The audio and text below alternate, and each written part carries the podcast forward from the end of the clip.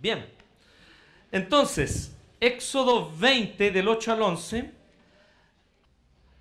acuérdate del sábado para consagrarlo. Trabaja seis días y haz en ellos todo lo que tengas que hacer. Pero el día séptimo será un día de reposo para honrar al Señor tu Dios. No hagas en ese día ningún trabajo, ni tampoco tu hijo, ni tu hija, ni tu esclavo, ni tu esclava, ni tus animales, ni tampoco los extranjeros que vivan en tus ciudades Acuérdate que en seis días hizo el Señor los cielos y la tierra, el mar y todo lo que hay en ellos, y que descansó el séptimo día. Por eso el Señor bendijo y consagró el día de reposo. Estamos ya en el cuarto mandamiento, ¿sí? Cuarto mandamiento. Y nosotros habíamos hablado de que la Biblia nos habla de que Dios le entregó a Moisés dos tablas. Dos tablas cuando le entregó la ley. Y clásicamente se ha entendido estas dos tablas en la teología cristiana, se ha entendido como la primera tabla tiene los primeros cuatro mandamientos y la segunda tabla tiene los siguientes seis. Así que en la primera tabla están todos los mandamientos que guardan relación con nuestra comunión con Dios. Y en la siguiente tabla, donde estarían los mandamientos del quinto al décimo, estarían entonces todos aquellos mandamientos que tienen que ver con nuestra vida de comunión con el prójimo. Por eso que estas dos tablas se resumen en estas declaraciones tan importantes. Amarás al Señor tu Dios sobre todas las cosas, con toda tu alma, tu corazón, tu mente, tus fuerzas. Y ama a tu prójimo como a ti mismo, sería el resumen de la segunda tabla. ¿Se fijan? Por lo tanto, la ley se resume en el amor.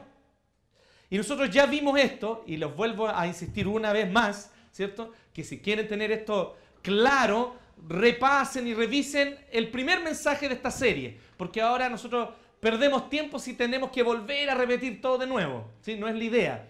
Pero queremos mostrar, y nuestra idea es básicamente esta, la ley es la gracia. La ley es gracia, porque la ley es manifestación de la gracia de Dios que quiere moldearnos conforme al carácter de su Hijo Jesucristo que quiere imprimir en nosotros la santidad de su carácter. Y Él entonces nos enseña cómo amar como Él ama. Porque la clave y la esencia de la ley es el amor. Amar a Dios sobre todas las cosas. Amar al prójimo como a mí mismo. Así que aquí está el resumen y la esencia, el corazón de la ley. Entonces, ¿cuál es el gran problema que nosotros tenemos para entender la ley de esta manera? Son la cantidad de escombros que tenemos encima del concepto de ley. Y yo creo que es ahí donde nosotros muchas veces eh, fallamos en comprender correctamente. Porque nuestro gran problema es que tenemos nuestros lentes para mirar la realidad muy manchados. Entonces nos hemos acostumbrado como si uno tuviera lentes verdes, digamos, y a ver todo verde, ¿sí? Entonces uno miraría y vería todo verde. Entonces decimos, oh, todas las personas son verdes y eso es lo normal y pensamos que está bien que sean verdes. Pero cuando un día se nos empieza a limpiar los lentes, empezamos a ver que no es así, que las personas no tienen que estar todas verdes, digamos. Excepto algunas que tal vez podrán estar enfermitas, ¿cierto? Y ahí quedan un poquito con color verdoso. ¿Ah? O los de la marcha también de ahora que estaban verdes, pero por otra razón. Entonces, eh, efectivamente, el tema de, de cómo nosotros vemos la realidad de manera distorsionada es uno de los problemas que nosotros tenemos. Nosotros nos hemos acostumbrado demasiado a nuestras pequeñas certezas sobre las cuales hemos fundamentado toda nuestra vida. Y una de esas pequeñas certezas es justamente cuando nosotros decimos y afirmamos que la ley es algo opresivo, es negativa, viene para simplemente eh, coartar nuestra libertad. Cuando en realidad la ley son las señales en el camino, la señalética que nos está indicando la felicidad, la libertad verdadera. Aquí está la verdadera libertad, la libertad de amar. ¿Sí? La libertad de amar. Así que repasen, busquen ahí en nuestro canal de YouTube, ¿cierto? No estoy haciendo propaganda porque no ganamos nada de plata por eso, así que... Pero si somos más de 15.000 suscriptores, ahí puede ser, no sé. Pero por ahora estamos lejos de eso. Así que entren a nuestro canal de YouTube y allí ustedes van a ver el primer mensaje de esta serie donde hablamos un poquito más de eso. Así que, ¿de qué maneras entonces nosotros podemos ver este cuarto mandamiento? Y cómo poder entenderlo eh, correctamente. Una de las primeras cosas que a mí me llama la atención de este mandamiento es el hecho de que esté entre los diez mandamientos. ¿Por qué? Nuevamente, ahí está por causa de los prejuicios con los cuales nosotros solemos acercarnos a la Biblia y a la doctrina cristiana. Yo podría entender de que el mandamiento con respecto a guardar el día de reposo fuera tal vez una especie de ley ceremonial. Que cuando Cristo entonces se revela a nuestra vida y viene a este mundo y se hace hombre, y Él entonces caminando entre nosotros va hasta la cruz, da su vida, al tercer día resucitó y todos los hechos históricos que nosotros entendemos que son las bases el fundamento de nuestra fe, entonces nosotros entenderíamos que allí se cumplió la función de esta ley. Que ahora ya no necesitaríamos más o ya no necesitamos más cumplir con esto de guardar un día para Dios de nuestra semana. Pero la verdad es que nada está más lejos de la realidad. Por varios motivos.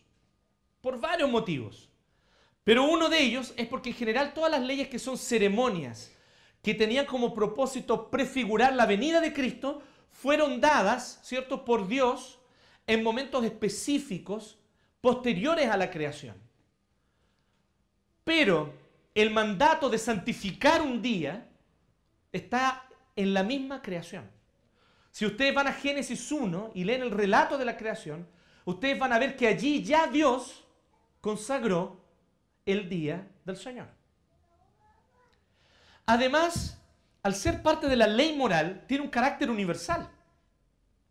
Y efectivamente, una de las grandes contribuciones de la cosmovisión judeo-cristiana a una buena parte del mundo occidental fue justamente enseñar que las personas no tienen que trabajar todos los días de la semana, que tienen que haber días de descanso, que tienen que haber días de descanso.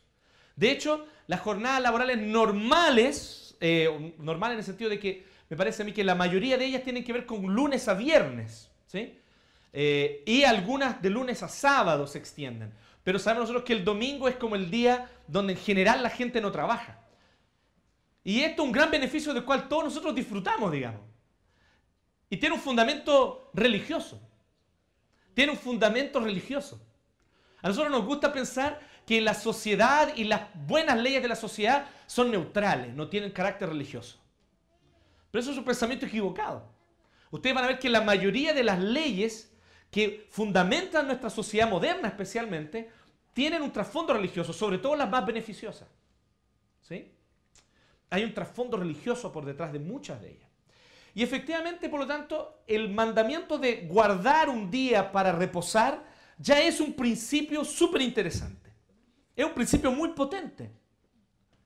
Porque Dios está enseñando al respecto de que hay mayor felicidad y hay mayor plenitud en no trabajar todos los días que en trabajar todos los días. Y nosotros tendríamos a pensar lo contrario. Nuestra tendencia humana es a pensar, si yo trabajara todos los días, entonces todos los días yo estaría ocupado y todos los días produciendo, y al producir todos los días recibiría más también. Me iría mejor, prosperaría más. Intuitivamente a nosotros nos parece que la idea de un reposo o de ciclos de trabajo con reposo nos parecería a nosotros como que no es tan productivo o no contribuye tanto a la prosperidad de las personas y de las naciones. Pero ya vamos a ver un poquito más adelante que no es así, es más bien todo lo contrario. Y vamos a ver los motivos de esto. Pero nosotros dijimos que íbamos a hacer el siguiente recorrido con cada mandamiento. Y vamos a ver primero, ¿qué es lo que los mandamientos, uno por uno, vamos a ver, qué es lo que este mandamiento eh, nos enseña acerca de Dios, su ser, su carácter? En segundo lugar, ¿de qué manera nosotros de manera personal e individual tendemos a violentar o violar este mandamiento pecando contra Dios? ¿De qué manera como sociedad violamos este mandamiento pecando contra Dios socialmente? Esa es la tercera pregunta. Y la cuarta pregunta que nos hacemos es, ¿de qué manera Cristo y la revelación del Evangelio vienen a enseñarnos y a solucionar nuestro problema con este mandamiento por causa de nuestra desobediencia? Así que vamos a hablar al respecto de esto en esta, en esta mensaje, de estas cuatro cosas. ¿Bien? Así que en primer lugar, ¿qué es lo que este mandamiento nos revela acerca de Dios? Lo primero que nosotros vemos es que este mandamiento nos revela que Dios es todo suficiente. Dios es todo suficiente. ¿Y qué queremos decir con que Dios sea todo suficiente? Queremos decir de que Dios es nuestra fuente de significado y de propósito y nuestro sustento. Una de las grandes problemáticas que nosotros tenemos en la cultura occidental especialmente es la idea de que Dios es algo importante, bueno, para tenerlo en nuestra vida y para considerarlo, pero no que Él sea el centro y el propósito principal. Porque cuando Dios se torna el centro y el propósito principal, tú te vuelves un fanático. Entonces eso es peligroso. ¿Sí? Entonces está bien que Dios sea importante y tenga relevancia, pero que Dios tenga un espacio en nuestra vida es razonable, pero no que Dios sea el centro de nuestra vida. Eso nos parece a nosotros propio de sectas, ¿sí? Nos parece a nosotros propio de, comunidades que viven en Pirque y esas cosas. Entonces nosotros decimos, esto no me, no me encaja mucho, no me encuadra esto, ¿no? ¿Cómo Dios va a ser el todo de mi vida? ¿Cómo Dios va a ser el sentido, el propósito, el centro? Que por Él o de Él sean todas las cosas, que por medio de Él sean todas las cosas y que para Él sean todas las cosas, nos parece un concepto absurdo y muchos erróneamente piensan que efectivamente la Biblia y el cristianismo no enseñan eso. Que la Biblia y el cristianismo te enseñan una religión equilibrada. Donde Dios tiene un espacio importante, pero no donde te vuelvas un fanático. Y la verdad es que cuando uno empieza a leer las enseñanzas de Jesús, cuando uno empieza a leer lo que la Biblia habla acerca de Dios, cuando uno empieza a ver lo que cada personaje histórico del Antiguo Testamento vivió en su vida con Dios, uno se empieza a dar cuenta que o Dios es el centro o Dios no es nada en nuestra vida. La exigencia de Jesucristo era esta. ¿Me quieren seguir? Entonces amen menos todo lo demás. Esposa, esposo, hijos, casa, todo. Y ámenme a mí sobre todas las cosas. Cuando se pongan en una encrucijada no lo duden, no lo piensen dos veces. Abandonen lo que haya que abandonar para estar conmigo. No siempre la vida nos pone en esas encrucijadas. Pero cuando nos pone, tenemos que ya haber tenido la decisión tomada de mucho antes.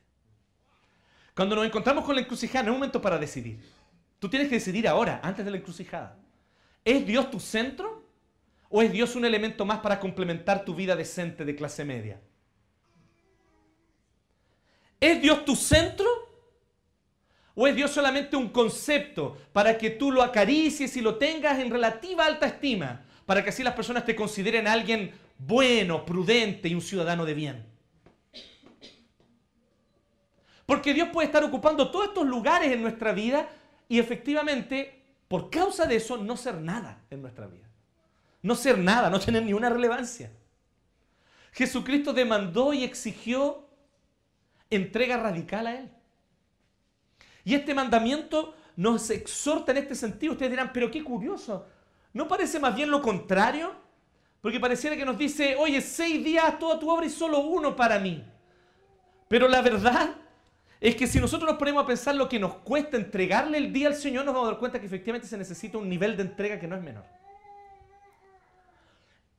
Hay varias razones por las cuales Dios nos muestra su toda suficiencia en esto un teólogo llamado Gerard van Groningen, creo que todavía vive el viejito, no estoy seguro, pero Gerard van Groningen, él cuenta al respecto de cómo cuando él era niño escuchó a su papá conversando con su vecino. Él dice que cuando él era chico, eh, su familia era holandesa, pero se criaron en Estados Unidos. Y ahí ellos tenían una determinada cantidad de hectáreas o, no sé, una cantidad de tierra, lo que sea. Eh, pero había una cantidad de tierras que se le asignaron a varios inmigrantes. Y el vecino de este caballero holandés, que era un caballero cristiano, ¿cierto?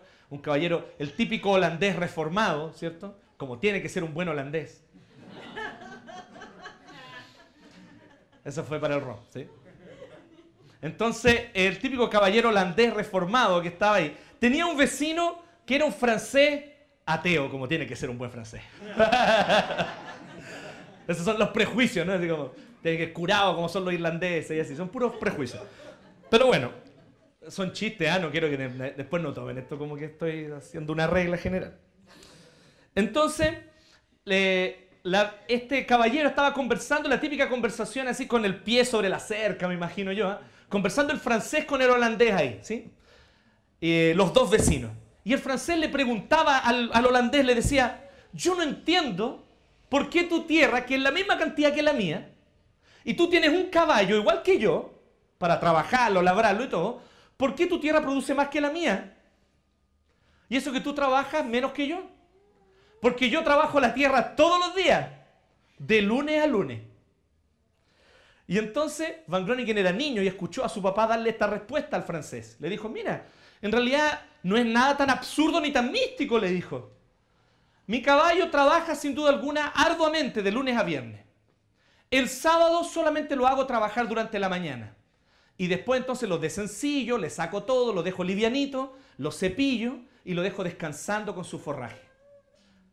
Al otro día, nosotros nos levantamos muy temprano y nos vamos a la iglesia más cercana, ¿cierto? Y allí nos quedamos todo el día y volvemos a la noche. Así que el caballo pudo descansar no solo la tarde del sábado, sino el domingo entero. Cuando el lunes retomamos las labores temprano, el caballo está con sus fuerzas renovadas. No es tan místico, lejos. Y yo creo que efectivamente esto es cierto. Tal vez nosotros podemos tomarle el lado demasiado místico. A mí no me cabe duda de que Dios efectivamente produce y bendice muchas veces de maneras sobrenaturales. Yo no tengo dudas de eso. Pero también es verdad que hay cosas que no son demasiado místicas. Nosotros tenemos que entender de que Dios nos exige que dependamos de Él. Es lo que ocurre, por ejemplo, cuando tú tomas la decisión y entiendes a la luz de la escritura que de, tus ingresos tú tienes que dejar un porcentaje para Dios. Entonces tú piensas así, es que si yo usara el 100% de mis ingresos sería mejor. Pero es curioso cómo cuando tú entregas un 10%, un 15%, un 18%, un 20% para Dios y con el resto tú vives, cómo ese otro 80 o 90% se te ordena. Y cuando tú dejas de dar lo que le corresponde a Dios, se te desordena el 100% que lo tenía a disposición entero para ti. Esta es una de las historias pero más comunes que yo he escuchado de un montón de gente. Es una de las historias más comunes que yo he visto en la vida de muchos, primeramente en la mía. Tú descuidas de entregarle a Dios lo que le pertenece a Él y es como que todo el resto no te cunde, no te rinde. Y con los días la lógica es más o menos similar con el tiempo. ¿De qué maneras yo le entrego a Dios el tiempo que le pertenece a Él? Porque este pequeño acto de decirle a Dios, de toda mi semana, un día es entero tuyo, es una forma de decirle a Dios, Dios, yo dependo de ti para mi sustento y para mi productividad.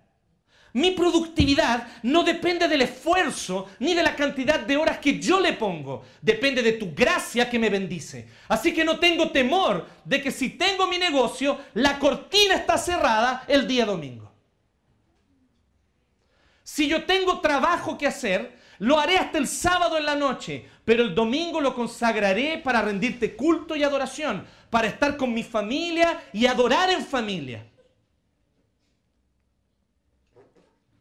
Es una de las cosas más interesantes el notar de que este mandamiento nos está invitando a algo.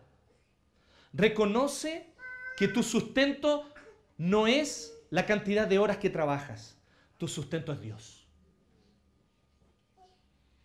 Esa es la verdad esencial que este mandamiento nos enseña. Cuando tú dices, este día es del Señor, tú estás diciendo que entonces tu productividad y tu sustento no depende de cuántas horas trabajes en la semana. Depende de la gracia y la misericordia de Dios que te bendice. Entonces tú no tienes temor de, de dedicarte seis días, arduamente incluso, pero saber que este día le pertenece a Él. Es por lo tanto una consecuencia de entender que Él nos provee todo lo necesario. Una de las cosas más importantes para entender acerca de Dios es esto. Dios es todo suficiente. Dios es nuestro sustento. Esto está todo el tiempo, desde el Antiguo hasta el Nuevo Testamento. En el Antiguo Testamento, los que tenían comunión con Dios y los hombres que buscaban a Dios decían así, Jehová es mi porción.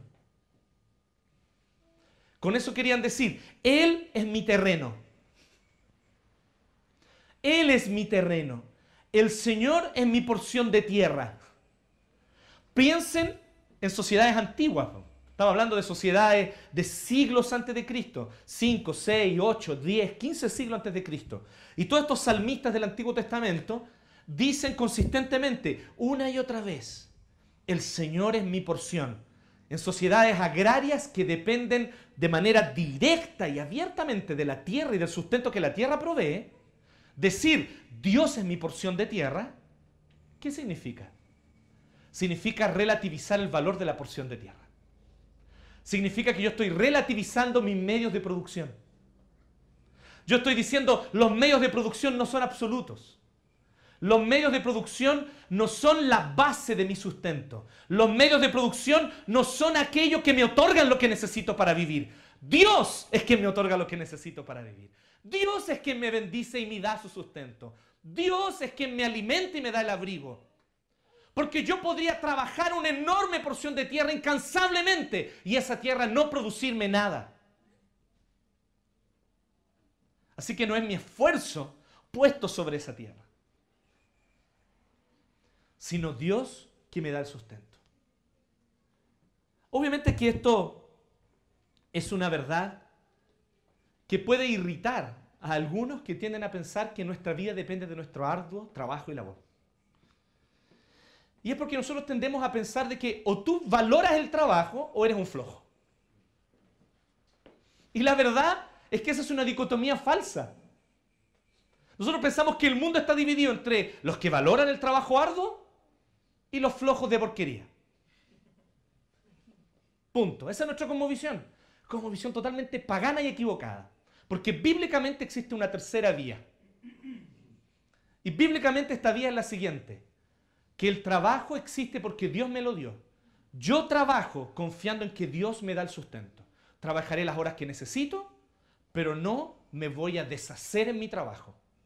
Porque yo solo me deshago por una cosa, la causa de Cristo. Qué fuerte esto, ¿no? Pero hoy día nosotros vivimos en una sociedad que idolatra el trabajo. Lo idolatra. Y es verdad que por otro lado, como reacción por causa de esta dicotomía pagana, están aquellos que aborrecen el trabajo. O sea, si puedo evitar trabajar, ¿cierto? Entonces yo no quiero trabajar, no quiero ir a estudiar, no me quiero casar. Quiero tocar la guitarra todo el día y que la gente se enamore de mi voz. Entonces, este gran poema que describe la mentalidad de muchas personas en nuestra sociedad, evidentemente refleja que existe esta dicotomía pagana que no tiene por qué ser así. Yo trabajo y lo hago con gozo y con alegría porque cuando trabajo, Dios me da la oportunidad de con mis manos, con mi cabeza, con mi capacidad intelectual, producir algo y producir algún cambio en este mundo que Dios creó. Para que su gloria se refleje en mí. Dios me dio estas capacidades. Así que yo las uso. Pero termina el horario y entonces yo cierro la cortina y me voy. Y voy a estar con mi familia, voy a disfrutar de ellos porque yo no creo que el trabajo me tenga que alienar de una vida que merece la pena ser vivida. Porque la idea de un trabajo que es alienante es una visión pagana del trabajo. En cambio, un trabajo donde tú sabes que es Dios quien te sustenta, entonces tú confías. Hace lo que tienes que hacer. Hace lo que es necesario usando tus capacidades. Pero sabes que también tu fuerza y tus energías no le pertenecen solo a tu trabajo. Tu fuerza y tu energía le pertenecen también a tu esposa, a tu esposo, a tus hijos. No las agotes en tu trabajo. Nosotros tenemos que comprender esta realidad. Y es la realidad de lo que nos dice, por ejemplo, uno de los salmos más hermosos. ¿Sí? que es el Salmo 127. De hecho, el único salmo que tenemos es que nos registra que fue escrito por Salomón. Y dice, si Jehová no sustentare la casa, en vano trabajan los que la edifican. Si Jehová no guarda la ciudad, en vano vela la guardia. ¿Se fijan cuál es la lógica bíblica? La lógica es, ni trabajo alienante, voy a trabajar, trabajar, porque todo depende de mi esfuerzo, ni pereza y flojera, porque la Biblia condena fuertemente la pereza. Mira la hormiga perezoso. Porque tú pones mano sobre mano para dormir un poquito más. Y así vendrá tu pobreza como caminante armado para destruirte. Entonces, la Biblia es también muy clara en proverbios y en otros textos contra la pereza. La Biblia no está diciendo ni trabajo alienante, ni, ni, ni pereza, sino trabajo confiando en que Dios me sustenta. Miren qué interesante, ¿esto no les parece curioso? Significa hacer uso de mis capacidades manuales e intelectuales y cualquier capacidad que Dios me dio para hacer mi trabajo y hago uso de ellas, pero no, no pensando que mi productividad depende de esas capacidades. Mi productividad depende de Dios que bendice. Así que yo hago uso de mis capacidades delante de Dios como un acto más de adoración. Y confío en Dios para mi sustento. Y confío en Dios para mi sustento. Así que Él es nuestro sustento. ¿Saben dónde se enseña eso claramente? No nos pusimos de acuerdo, pero estuvo muy bueno. Javier escogió excelente el Salmo. Salmo 23. ¿Qué dice el Salmo 23? El Señor es mi pastor. ¿Conocen el Salmo 23? El Señor es mi pastor, nada me faltará. ¿Lo han oído, cierto? Maravilloso. Entonces la gente piensa así. El Señor es mi pastor, nada me faltará. O sea, no me faltará el auto del año. Porque si es nada, es nada, ¿o no? El Señor es mi pastor, nada me faltará. No me faltará la guitarra Taylor, que el Señor moverá el corazón del Javier para que me la done como ofrenda. Ahí no dijiste amén. ¿eh? Entonces, nosotros decimos, el Señor es mi pastor y pensamos, nada me faltará, significa voy a tener todo lo que yo quiero tener. Pero la verdad es que el sentido es muy distinto. Y esto se nota mucho en el hecho de que esa frase, nada me faltará, no es una, de tan, frase de tan fácil traducción desde el hebreo. Y eso, por ejemplo, se nota en la versión inglesa de la Biblia. En la versión inglesa de la Biblia dice así, el Señor es mi pastor, no desearé. Qué curioso, ¿no? ¿No tiene nada que ver? No, tiene todo que ver. La idea es, el Señor es mi pastor. Si estoy con Él, no siento necesidad de nada. Entonces la idea de nada me faltará no es que las cosas que yo deseo tener las voy a tener, sino que porque confío en que Él me provee, yo no busco nada fuera de lo que Él ya me ha dado hoy. Confío en Él. Dios me tiene hoy en el lugar donde tengo que estar. Dios me ha dado hoy todo lo que necesito hoy para vivir. Su provisión es perfecta. No necesito mirar para el lado y decir, oh, qué gana de tener el vestón del pastor David. Porque hoy tengo un vestón más bonito que ese. Pero más barato probablemente. Entonces, si ustedes se fijan, yo no necesito, confío en la provisión de Dios. Lo que Dios me ha provisto hoy es lo que necesito porque es un acto de fe el contentamiento. No es un ejercicio de autoflagelarme, oh, tendré pobreza voluntaria. No, es gozo, es alegría es alegría. Dios, tú me has dado todo lo que necesito. Dios, mi confianza está en ti. Tú eres mi pastor. Ustedes no van a ver a una oveja diciéndole al pastor en la noche, oye pastor, bueno, ¿qué vamos a comer mañana? Hoy día comimos esos pastitos, estaba más o menos, pero ojalá mañana el pasto sea mejor. ¿Sí? Ustedes no van a ver a las ovejas haciendo marcha, ¿no? Para que el pastor les dé mejores pastos la idea de la confianza de una ovejita, que es exactamente la imagen que David está poniendo aquí, porque David mismo trabajó como pastor, no se olviden de eso. ¿sí? Él trabajó en la actividad pastoril los primeros años de su vida, así que él la conocía muy bien. Y él sabía que las ovejas confiaban plenamente en lo que el pastor les proveía. El Señor es mi pastor, no deseo nada más. ¿Saben cuál es la mejor traducción de ese salmo? El Señor es mi pastor, no necesito ninguna otra cosa. Por eso nada me faltará o no desearé. El Señor es mi pastor y Él me basta. Así que cuando yo estoy dispuesto a obedecer al Señor en este mandamiento, yo estoy diciendo, Señor, confío en tu provisión. Tú me harás todo lo productivo que tengo que ser, lo justo y necesario para que tu nombre sea glorificado a través de mí y de mi trabajo. Punto, nada más. Pero nosotros tendemos a olvidarnos de esto. ¿Saben por qué? Porque nosotros tendemos a definir nuestra identidad a partir de nuestra productividad. Para muchos de nosotros, buscamos desesperadamente definir nuestra identidad a partir de lo que hacemos, de lo que logramos y de cuánto nos esforzamos. ¿Sí o no? O sea, desde cosas tan simples como, hola, ¿cómo estás? ¿Sí? Gilberto González, ingeniero. Entonces, ya mi presentación es de inmediato mi profesión. Porque mi identidad está, está construida esencial y básicamente a partir de la productividad mía en la sociedad. De mi lugar como productor en la sociedad. Entonces, nosotros pensamos, mi identidad está asociada con lo que hago. Soy lo que hago. Soy lo que produzco. Hoy en día incluso, de manera más fatal, soy lo que consumo.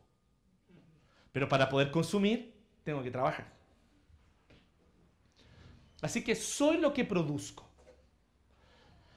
Esta idea y el fundamentar nuestra identidad a partir de nuestro propio esfuerzo, de nuestra propia obra, de nuestros propios logros, es lo que nos ha dañado profundamente en obedecer este mandamiento.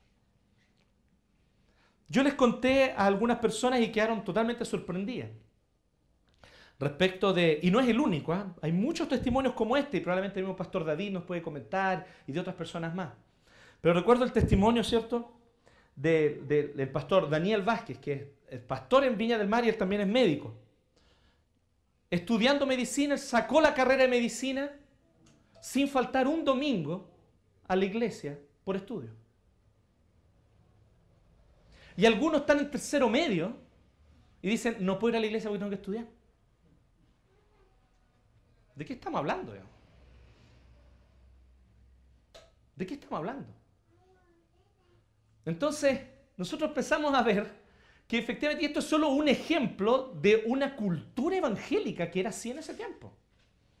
No, es un ejemplo aislado, ¿eh? el ejemplo que yo conozco y por eso puedo hablar de él. Pero hay muchos otros ejemplos porque así fue como se constituyó la cultura cristiana evangélica. Pero muchos de nosotros estamos perdiendo a paso agigantado nuestra identidad por no respetar el día del Señor, por no separarlo como corresponde. Y hay muchas formas de no respetar el día del Señor. Una de ellas, efectivamente, seguir en ellos haciendo toda mi obra. Porque ¿qué es lo que dice el mandamiento? Seis días trabajarás y harás toda tu obra. Mas el séptimo es del Señor. Entonces, tu obra de lunes a sábado. Ah, es que no me alcanzó el tiempo. ¿De verdad no te alcanzó el tiempo? Porque muy probablemente no te perdiste la serie que a ti te gusta. Y a ella se te fue una hora diaria. Son seis horitas más que podrías haber producido bastante. Muy probablemente dormiste igual las 6 a 8 horas diarias. Y a veces, sobre todo cuando uno es estudiante, hay que quedarse noches sin dormir, pues parte de. Pero no, no me quedo noches sin dormir, pero sacrifico, sacrifico el culto al Señor. ¿Tiene lógica eso? Para alguien que dice, mi vida es el Señor, mi porción es Jehová, no tiene lógica. Para alguien que dice, mi sustento es Dios, no tiene lógica. No tiene lógica. Y nosotros validamos eso y valoramos eso. Y decimos, no, está bien. Los padres dicen, no, es que mi hijo tuvo que quedarse estudiando, por eso no vino a la escuela dominical hoy día. Ya vamos a entrar en eso, no voy a entrar más. Viene un poquito más adelante. Pero nosotros entonces pecamos contra este mandamiento cuando no guardamos el día del Señor. Cuando no lo separamos de la manera que debe ser separado. ¿Saben por qué Dios nos da este mandamiento? Porque Dios nos conoce. Si Él nos creó, es como no hacerle caso a la Sony y al manual de la Sony con cómo funciona un equipo Sony. Él nos creó. Él sabe cómo funcionamos. Y Él sabe muy bien que si nosotros no separamos intencionalmente tiempo y espacio, no vamos a consagrarnos a Él. Nuestra espiritualidad evangélica de las últimas décadas está en declive, está en baja. Y una de las razones es porque es una espiritual evangélica que ya no valora el día del Señor. ¿Saben qué tipo de argumento yo he escuchado? Que cómo, pastor, ¿cómo vaya a decir eso de guardar el día del Señor? No sea ilegalista. Legalista es cuando mandamientos de hombres son enseñados con mandato de Dios. Yo lo veo clarito aquí en el cuarto mandamiento de los diez mandamientos que Dios reveló a Moisés y escribió con su propio dedo en unas tablas de piedra. Esto no es mandamientos de hombre. Relativizamos el cuarto mandamiento y no lo hacemos con ni un otro mandamiento. ¿Se han fijado? Por ejemplo, no cometerás adulterio. ¿A cuántas mujeres casadas hay aquí? A ver, levanten su mano, solo para... Dile al que está a tu derecha. No, no, mentira. No, ok, entonces a las mujeres que están casadas aquí, piensen lo siguiente. Yo les cuento esto, una realidad. Oye, el otro día vi a tu marido con otra mujer. ¿Ah, en serio? Sí, pero no creo que se acostaron. Pero se daban la mano en un café y se dieron un besito en la boca. Pero un piquito así chiquitito. No te molesta, ¿cierto? Porque relaciones sexuales no tuvieron. No, pues, compadre. Adulterio, adulterio, ¿no? No relativizamos el adulterio y está bien que no lo hagamos. Pero este mandamiento, pucha que lo relativizamos, ¿cierto? Lo relativizamos, empezamos a decir, cuando uno enseña el mandamiento del cuarto, una de las cosas más interesantes que empieza a decir, ¿y qué pasa con los que hacen turno? Te empiezan a poner todas las excepciones. No, obvio que hay excepciones a la regla. Aquí ustedes que trabajan con turnos y que por obligaciones de su trabajo no pueden ciertamente estar todos los domingos, es otra cosa, por razones obligatorias del trabajo que ustedes tienen ahora. ¿Sí? Pero eso es muy distinto. Entonces nosotros empezamos a poner, ¿se fijan? Excepciones al tiro. ¿Sí? No, espérense, partamos con la regla. Si más del 90% de nosotros podemos y tenemos todas las condiciones para consagrar este día. Y no lo hacemos porque no queremos. Entonces al tiro nos ponemos a pensar en ese 8%, en ese 5% excepcional. No tiene sentido eso. Empezamos a relativizar el mandamiento, empezamos a decir, no, pero es que no es tan así. Es que no es que, mira, yo estaba muy cansado y tenía que quedarme en casa descansando les, presento esto como una prueba. ¿Sí o no? Que uno se cansa más cuando no viene a adorar al Señor. En la semana que sigue es más agotadora. ¿Saben por qué? Porque es espiritualmente agotadora, no solo físicamente. Y se torna más agotador porque yo no tuve mi tiempo de comunión con hermanos, no tuve mi tiempo de escuchar la palabra, no tuve mi tiempo de efectivamente junto al pueblo de Dios rendirle adoración. Y por no hacer eso, mi espiritualidad entonces empieza a decaer.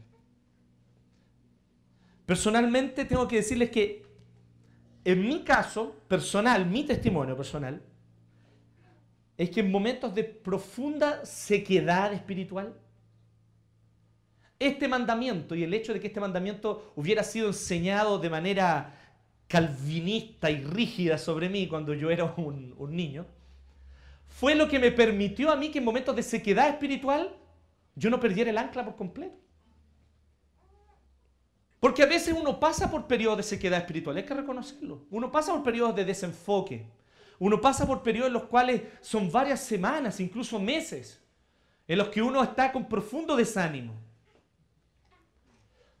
Pero el día del Señor, guardarlo y venir a estar con los hermanos en la iglesia, fue mi única ancla muchas de esas oportunidades. Una de las cosas más básicas, bueno, he escuchado eso muchas veces y creo que ustedes conocen los argumentos y conocen la respuesta, pero igual. Alguien me dice así, es que yo no me sentía bien espiritualmente como para ir a la iglesia. Es como decir, es que yo no me sentía bien, por eso no fui al hospital. Porque me dolía mucho el apéndice y estaba inflamado de una manera tan grande que preferí no ir al hospital para que ir a molestarlo. Mejor vaya cuando sea una peritonitio, ¿no? Al tiro. No tiene lógica eso. Cuando tú dices que yo no estoy bien espiritualmente para ir a la iglesia, es uno de los argumentos más básicos y ciertamente más contradictorios que tú puedes decir. Separar el día del Señor es uno de los diez mandamientos y tenemos que tomarlo con esa seriedad. Ninguno de nosotros, les vuelvo a decir, ninguno de nosotros relativiza los otros mandamientos. Cuando la Biblia dice que no tenemos que robar, nosotros tenemos clarito, oye, sean 100 pesos o sea un millón de pesos, el robo es robo. ¿Sí o no? Aquellos de ustedes que le han enseñado a sus hijos cómo debiera ser, saben que es así o no. Mira, tú le quitaste 100 pesos a la cartera de la mamá, es robo igual. No es que era la cartera de la mamá, es que eran solo 100 pesos, es robo igual. Tú sacaste algo que no te pertenece sin permiso. Eso se llama hurtar, robar. Y si usted no le está enseñando hacia su hijo, vamos a tener un pequeño corrupto dentro de poco. Por su culpa, enséñale bien. El robo es robo, sean 10 pesos o sea un millón de pesos. Entonces, esto es la misma lógica. No relativicemos este mandamiento. Guardar el día del Señor es muchas veces nuestra única ancla en momentos de depresión espiritual. Así que este mandamiento pasa a ser una invitación a definir nuestra identidad a partir de la dependencia de Dios. ¿Por qué? Porque se genera algo muy importante con este mandamiento. Cada vez que yo vengo para adorar al Señor, ustedes están aquí, mírense unos a otros, no estamos mirando, ¿sí? Tenemos una disposición de la silla donde nos podemos ver. Y algunos de ustedes no conoce a la mayoría aquí, ¿cierto? Entonces, algunos de ustedes hoy día están por primera vez, así que no conocen casi a nadie, ¿cierto? Casi. ¿Ustedes se imaginan que alrededor de ustedes, al lado, atrás, hay personas que son muy exitosas en su trabajo? ¿Ustedes se imaginan que al lado de ustedes, a un costado, hay personas que esta semana lo hicieron pésimo y que lo hicieron muy mal en su trabajo? ¿Ustedes saben que alrededor de ustedes hay personas que incluso no tienen trabajo? ¿Qué es lo interesante? Que estamos todos aquí y somos todos iguales. Aquí en esa puerta, tú no vas a ver al Andrés preguntándote cómo estuvo tu productividad, tu productividad esta semana. Para ver si puedes venir a adorar o no. No. Por más que a él le gustaría, porque es un ingeniero comercial y lo único que les importa a los ingenieros comerciales es la productividad de los demás. No, lo estoy difamando. Él él es un ingeniero comercial contracultural. Él es como el salmón. Entonces, nosotros venimos y empezamos a decir así, oye, es que las personas para que vengan a adorar tienen que ser buenos trabajadores, tienen que ser personas exitosas. No, aquí no existe eso. Aquí hay de todos, aquí hay de todo. Aquí hay personas que están emprendiendo emprendimientos propios y le está yendo como el forro. Y hay otros que están llevándolo adelante y le está yendo súper bien. Hay otros aquí que han llegado y tuvieron unas muy buenas semanas de productividad en su trabajo. Y hay otros que han llegado hoy aquí y en realidad su semana fue pésima. Incluso tal vez está pendiendo de un hilo tu pega, de tan mal que lo hiciste. Te digo algo, cuando vienes a adorar a Dios, eso no importa. Porque Dios no está mirando cuánto produces, cuán productivo eres, qué buen trabajador. Dios no está pendiente de cuán exitoso eres. Dios simplemente te acoge como hijo por gracia. Y cuando te presentas el día del Señor delante de Él, es una oportunidad para que Dios te recuerde esto tú eres mi hijo amado y en ti yo siento placer. Porque eres mi hijo amado, no porque lo hiciste bien en tu pega. Porque eres mi hijo amado, no porque recibiste felicitaciones del jefe. Simplemente porque eres mi hijo amado, aunque esta semana hayas puro metido la pata. Dios por gracia nos acoge una vez más, cada día del Señor. Entonces, si yo no estoy aquí, mi espiritualidad se empieza a decaer. Y yo les quiero decir algo que es súper importante que ustedes lo tengan muy claro. Cuando yo les pregunto a ustedes, y de alguna manera como pastor me acerco y les pregunto por qué no vinieron el domingo. Cuando yo me acerco preocupado para decirles, por favor, no dejen de venir, no dejen de congregarse el día domingo. Yo te quiero decir una cosa, no me interesa la cantidad de asistentes al culto dominical, me interesa tu espiritualidad. Yo no estoy preocupado porque faltó gente, porque hubo sillas vacías, porque quiero ver que el lugar esté siempre lleno. No me interesa y te lo digo delante de Dios. Cuando te pregunto por qué no viniste y me quejo contigo y te digo, por favor, no faltes al día del Señor, es porque yo sé que te hace daño a ti. Tu espiritualidad se va a empezar a enfermar si tú no estás viniendo a adorar al Señor el día del Señor. Pero algunos de ustedes me miran con sospecha como diciendo, ah, ya el pastor le preocupó porque le faltó a alguien. Ah, porque en vez de 70 habían 65, se preocupó el pastor. No, no me interesa eso, me preocupas tú. Es tu espiritualidad la que se daña, eres tú el que se enferma espiritualmente cuando descuidas el día del Señor. Entendamos eso Comprendámoslo de una vez. Necesitamos separar tiempo y espacio intencionalmente a fin de recordar las verdades esenciales que sustentan nuestro corazón y definen nuestra identidad. Cada vez que nosotros estamos aquí en el día del Señor, nos podemos recordar de una gran importante cosa. Somos hijos amados solo por gracia. ¿Qué cosa más estúpida sería venir a adorar al Señor con nuestro currículum en la mano, ¿cierto? Y mostrárselo a Dios. Mira Dios, aquí está mi currículum. Glorifícate en Él. Sería patético, ¿no? Primero porque el currículum de muchos de nosotros no tendría nada que mostrar. Y en segundo lugar, porque por muy abultado, importante que sea tu currículum, Dios no te amó por obras, Dios te amó por gracia. Esa es la idea. Separemos el día del Señor. Porque si no, vamos a perder de foco nuestra identidad. En la sociedad se ha cometido pecado contra ese mandamiento de varias formas. Y aquí esto es más breve. Pero decirle un par de cosas. En primer lugar, que en las comunidades cristianas hemos desvalorizado este mandamiento y ha sido con fatales consecuencias para nuestra espiritualidad. Miren qué interesante esto. Un amigo mío eh, hizo su tesis sobre el Día del Señor sobre guardar el día del Señor. Y él hizo un análisis histórico. Y él se dio cuenta que en los momentos en los que la iglesia cristiana vivía una fe vibrante, en los momentos en los que la iglesia cristiana vivía una fe contagiosa, compartiendo con otro el Evangelio, influyendo positivamente en la sociedad, generalmente estaba asociado con, con iglesias que valoraban el Día del Señor. Por ejemplo, Inglaterra, las arcas estaban vacías en Inglaterra cuando Enrique VIII muere. Los locos estaban sin lucas, sin plata. ¿Sí? Y un grupito de dentro de la iglesia de Inglaterra empezaron a presionar. Vivamos los principios que la escritura enseña. Reformemos la iglesia, reformemos nuestras costumbres, reformemos nuestras prácticas. Y ellos dijeron, entre otras cosas, guardemos el día del Señor. Y se comenzó a adoptar una práctica que no existía antes en Inglaterra. Los domingos cerraba todo. Todo. El domingo cerraba todo.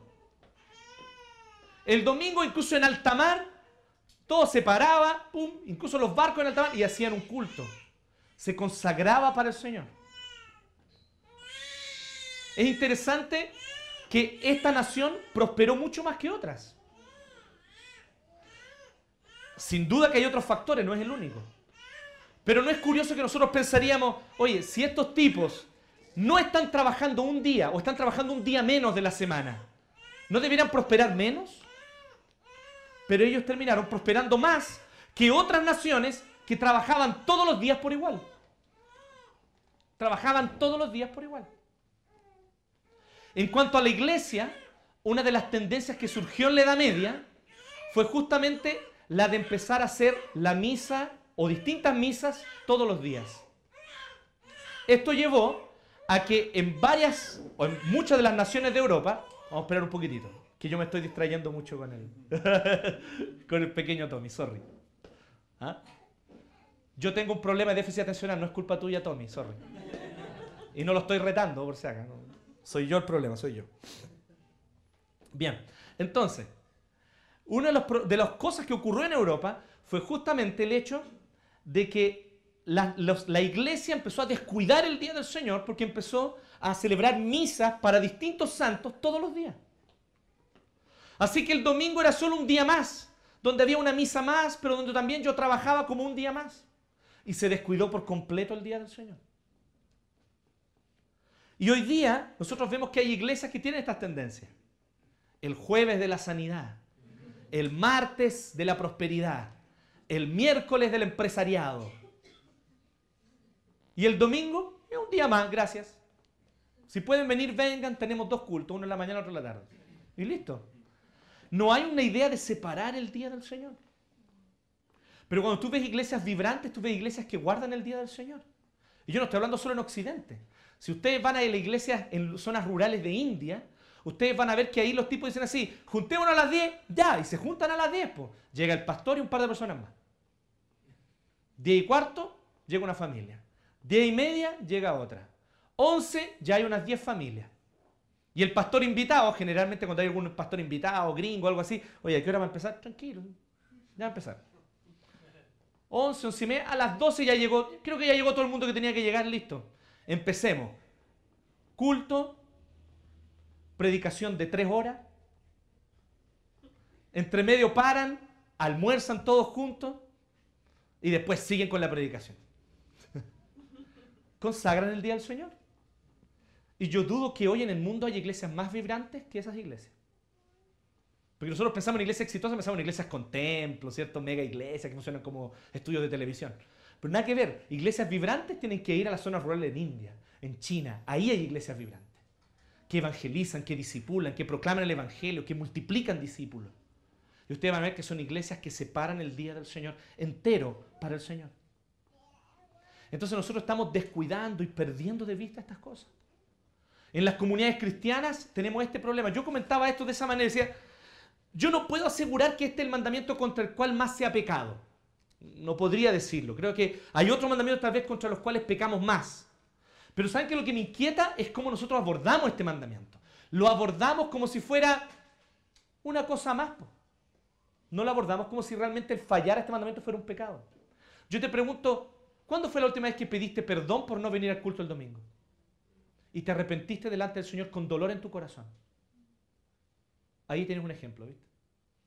Porque cuando yo miento, o cuando tengo un pensamiento lascivo, al tiro, ¿cierto? Si me doy cuenta, Señor, perdóname, y, busco un lugar incluso a solas para arrodillarme si es posible y pedirle perdón al Señor porque pequé contra Él, porque ¿cómo, cómo dije esa mentira tan burda? ¿O cómo tuve ese pensamiento tan estúpido? Señor, perdóname. Pero faltamos el domingo Simplemente porque quise dormir más, simplemente porque quise... Eh, bueno, la familia se usa como excusa para todo. ¿eh? Y Jesús no habría aguantado eso. Jesús dijo, ustedes me aman más a mí que a su familia o no son dignos de mí. Jesús es antifamilia. la verdad es que para muchos parámetros de la clase media evangélica yo creo que sí. Jesús es antifamilia. Pero Jesús es Jesús. Y Jesús nos dice, no podía usar la familia como excusa para todo. No podía usar la familia como excusa para no venir a adorar al Señor. ¿Cuántas veces nosotros usamos a nuestros hijos como excusa para no venir a adorar al día del Señor? Porque yo entiendo, si mi hijo está enfermo, yo tengo que cuidarlo. Pero cuando yo digo así, es que puede que se enferme. No sé si me siguen. Claro, el pequeño tiene un mes, tiene dos meses, podemos entenderlo, pero el chico ya tiene tres años, compadre. Y no tenés ni un problema en mandarlo al jardín para ir a tu pega, ¿o no? Ah, pero para ir el domingo al día del Señor, no, es que no lo puedo sacar a la calle. Pero para yo ir a trabajar el lunes, lo abrigo bien, le meto tres bufandas y lo mando para el jardín. ¿No les parece inconsecuente? Es absolutamente inconsecuente, por hermano. Entonces, lo primero que pierde aquí es el día del Señor. Y después nos preguntamos, esto, esto no es rocket science, como dicen los gringos, ¿cierto? Esta cuestión no es algo tan complejo. Es súper simple. Tu espiritualidad está decadente porque no guardas el día del Señor. ¿Por qué estoy tan irritable? ¿Por qué con tanta facilidad las cosas me desagradan? ¿Por qué no logro tener control sobre mis emociones? Tu espiritualidad está en decadencia. ¿No guardas el día del Señor? ¿Te parece un misterio? Es como sentir que me duelen los huesos, no estoy tomando leche hace 20 años. No sé si el ejemplo está bueno, pero a lo mejor está pésimo. Probablemente, ya tomamos toda la leche que necesitamos cuando somos guaguas, dicen por ahí, ok, no importa. Pero considere cualquier otro ejemplo. ¿sí? Es obvio que algo me está faltando. En mi, espiritualidad, en mi dieta diaria de mi espiritualidad, algo está faltando. ¿Y qué pecado cometemos? No solo contra Dios, contra nuestros hijos, cuando los usamos a ellos como excusa para no guardar el día del Señor. Pecamos contra nuestros hijos. Yo sé que hay cosas radicales aquí, ¿sí? Yo tuve un tío que se, tuvo una enfermedad del corazón con nueve años de edad y tenía que guardar un reposo absoluto por varios meses. ¿sí? El pastor David sabe quién es. Todas las familias se iban en la mañana a la iglesia y lo dejaban solo en la casa con nueve años, enfermo. Y le decían, si usted le pasa algo, este el teléfono nos llama. ok, A lo mejor ese es un calvinismo radical, ¿ok? Podemos no estar de acuerdo con la práctica, no estoy diciendo que hagan eso. Pero lo que yo quiero decir es, ¿cómo pasamos de eso a esto de hoy día? A este relajo total y absoluto con el Día del Señor. Creo que no estamos bien enfocados. Ok, podemos corregir ciertas exageraciones que nuestros padres y abuelos cometieron, corrijámoslas, pero no por eso descuidemos el Día del Señor. Porque sigue siendo cuarto mandamiento y va a seguir estando en esas tablas de la ley por siempre. Porque el mismo dedo de Dios las escribió. Bueno, ya hablamos sobre eso. Naciones prosperaron y se desarrollaron siguiendo estrictamente la obediencia a este mandamiento. Pero aquí es donde viene lo más importante. Cada vez que yo me niego a reposar, porque hay una cosa súper interesante en reposar. ¿Han parado para pensar qué significa la palabra reposo? Es lo que ustedes están haciendo en esa silla. Ustedes, el peso de su cuerpo no lo está teniendo sosteniendo sus piernas ahora en este momento. Son las sillas en las cuales se sentaron. Y se sentaron como un acto de fe. ¿O ustedes revisaron las sillas si estaba buena primero antes de sentarse? ¿Cuántos de ustedes revisó cada una de las patas antes de sentarse? Bueno, alguno de ustedes tal vez sí, si tiene trastorno obsesivo compulsivo. Jerez, claro, obviamente, ¿sí? Es que nosotros confiamos en que Jerez revisó todas las sillas antes que llegáramos segurito, nuestro segurito de la iglesia aquí. Entonces, por eso nosotros podemos venir y decir, ah, ok, me senté porque Jerez las revisó antes. Entonces nosotros nos sentamos en la silla como un acto de fe y reposamos. Así que el peso de mi cuerpo no lo sostengo yo con mis piernas, lo sostiene la silla. Entonces, ¿hay algo más relacionado con la fe que el reposo? Eso es fe. Por eso, cuando yo le digo al Señor, Señor, este día es tuyo, es para ti, es porque yo confío en ti. Sí, me habría encantado dormirme la feroz siesta hasta las 7 de la tarde. Pero ¿sabes qué? Voy a cortar mi siesta o no la voy a tener. Estoy medio cansado, pero me voy a tomar un café bien negro y bien cargado. ¿Cierto? Para no quedarme dormido en el sermón, como varios de ustedes ya les pasó en este rato. Entonces, para tratar de prestar atención, voy a estar allí. Porque sé que mi alma reposa más cuando estoy allí. Porque ya estoy cansado físicamente. Pero sumarle al cansancio físico cansancio espiritual es mal negocio. Es mal negocio. Piensa, es simple lógica. Sé que tuviste una semana pesada. Pero sumarle a tu cansancio físico cansancio espiritual Después te sorprendes de por qué tu vida espiritual se seca. Ahí está la razón. El cansancio físico ya lo tienes. Dalo como costo hundido. Y ven a adorar al Señor. Ven a adorar al Señor. Porque cuando estamos aquí, una vez más nosotros podemos recordar el hecho de que Cristo es nuestro reposo. Porque Cristo dice así, vengan a mí todos los que están trabajados y cansados, que yo los haré descansar. Porque ¿sabes qué lo que de verdad agota? No es la cantidad de horas que uno trabaja. ¿Sabes lo que de verdad agota? Lo que de verdad agota no es el esfuerzo que uno hace. Lo que de verdad agota es tratar de definir tu identidad a partir de tu productividad. Eso cansa a cualquiera. ¿Cuánto me respetan en mi trabajo por lo productivo que soy? ¿Cuánto me respetan mis colegas de carrera o de profesión por los puestos a los cuales yo he alcanzado? ¿Cuánto me respetan aquellos colegas míos de trabajo? Porque yo soy alguien que hace la pega y la hace bien y recibe felicitaciones del jefe. Cuando tu preocupación en tu, en tu semana comienza a ser solo eso, solo eso, cuán productivo soy, cuánto me esfuerzo, cuánto trabajo, cuán bien hago lo que hago, cuán buen estudiante soy, cómo son mis notas, si están todas sobre 6, si están todas sobre 6.5, si soy el mejor de mi curso. Cuando mi preocupación es eso y eso y eso, mi corazón se cansa, se cansa y se deteriora. Y entonces yo tengo la oportunidad de venir todas las semanas a un lugar donde me encuentro con Cristo que me dice una vez más, no me importa tu productividad, no me importa lo exitoso que sea, no me importa lo que tú has logrado. Aquí nada depende de tu esfuerzo y de tus obras. Es mi gracia y solo mi gracia lo único que importa. Y yo te amo por gracia. Cuando Cristo muere sobre la cruz, cuando Él derrama su sangre sobre la cruz, ¿sabe lo que Él estaba haciendo allí? Él estaba realizando el acto de justicia que tú y yo jamás podríamos realizar. Porque Dios dice, solo el que es justo, perfectamente justo, solo el que es santo, perfectamente santo, podrá tener mi presencia, podrá estar conmigo y podrá tener comunión conmigo. ¿Qué significa eso? Inmediatamente significa toda la humanidad no podemos tener comunión con Dios. Porque ninguno de nosotros es perfectamente santo, ninguno de nosotros es perfectamente justo. Cristo sí. Es Dios hecho hombre, fue perfectamente santo, perfectamente justo y cumplió la justicia de Dios en nuestro lugar.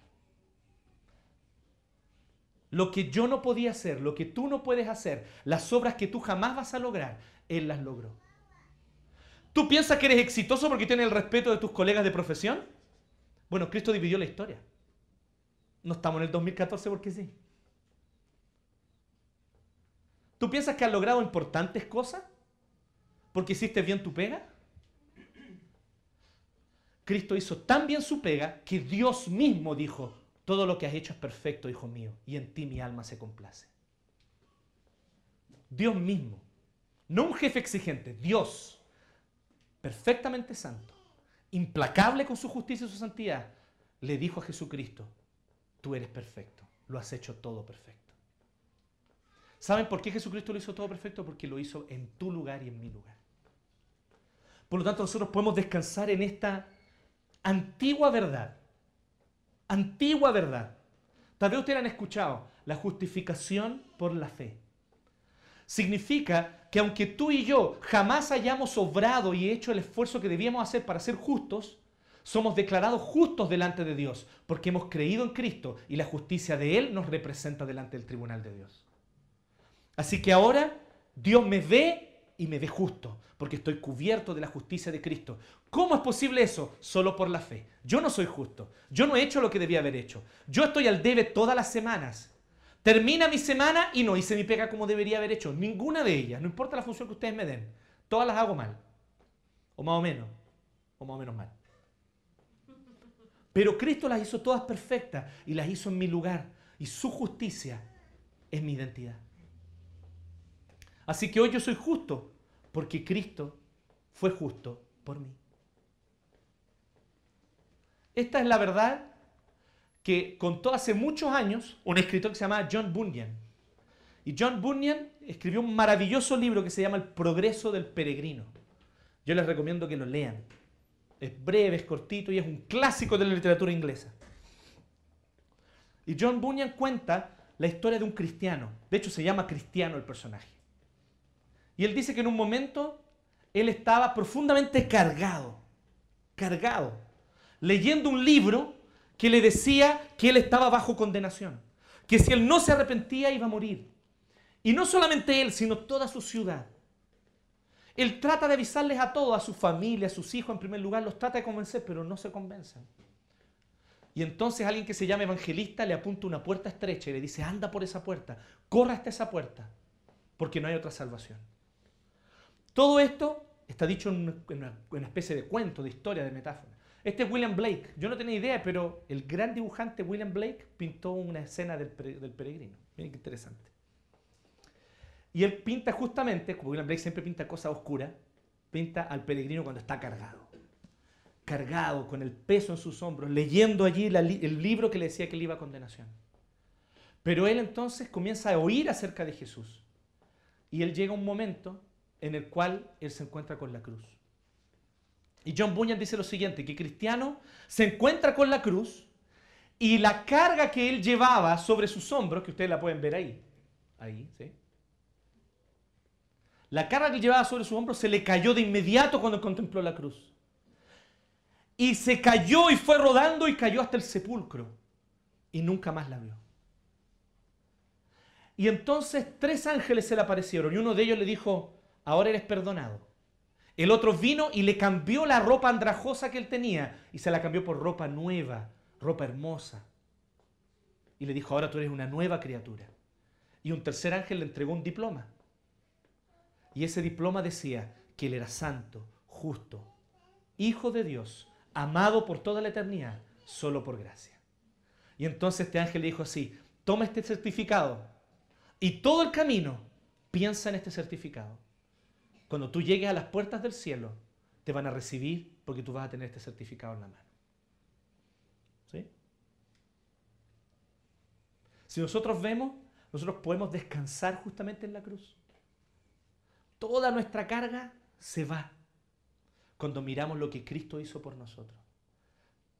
Cristo fue el que dijo, mi Padre está obrando, está haciendo su obra y yo hago mi obra juntamente con Él. Porque la obra del Padre es mi obra. Mi Padre hasta esta hora trabaja, yo también trabajo. ¿Saben por qué? Porque Jesucristo hizo todo el trabajo que había que hacer por ti y por mí. Así que podemos confiar en Él. Él es el trabajador perfecto y su justicia nos representa delante de Dios. Así que hoy día nosotros podemos descansar, reposar en la fe en Cristo. Los invito a orar.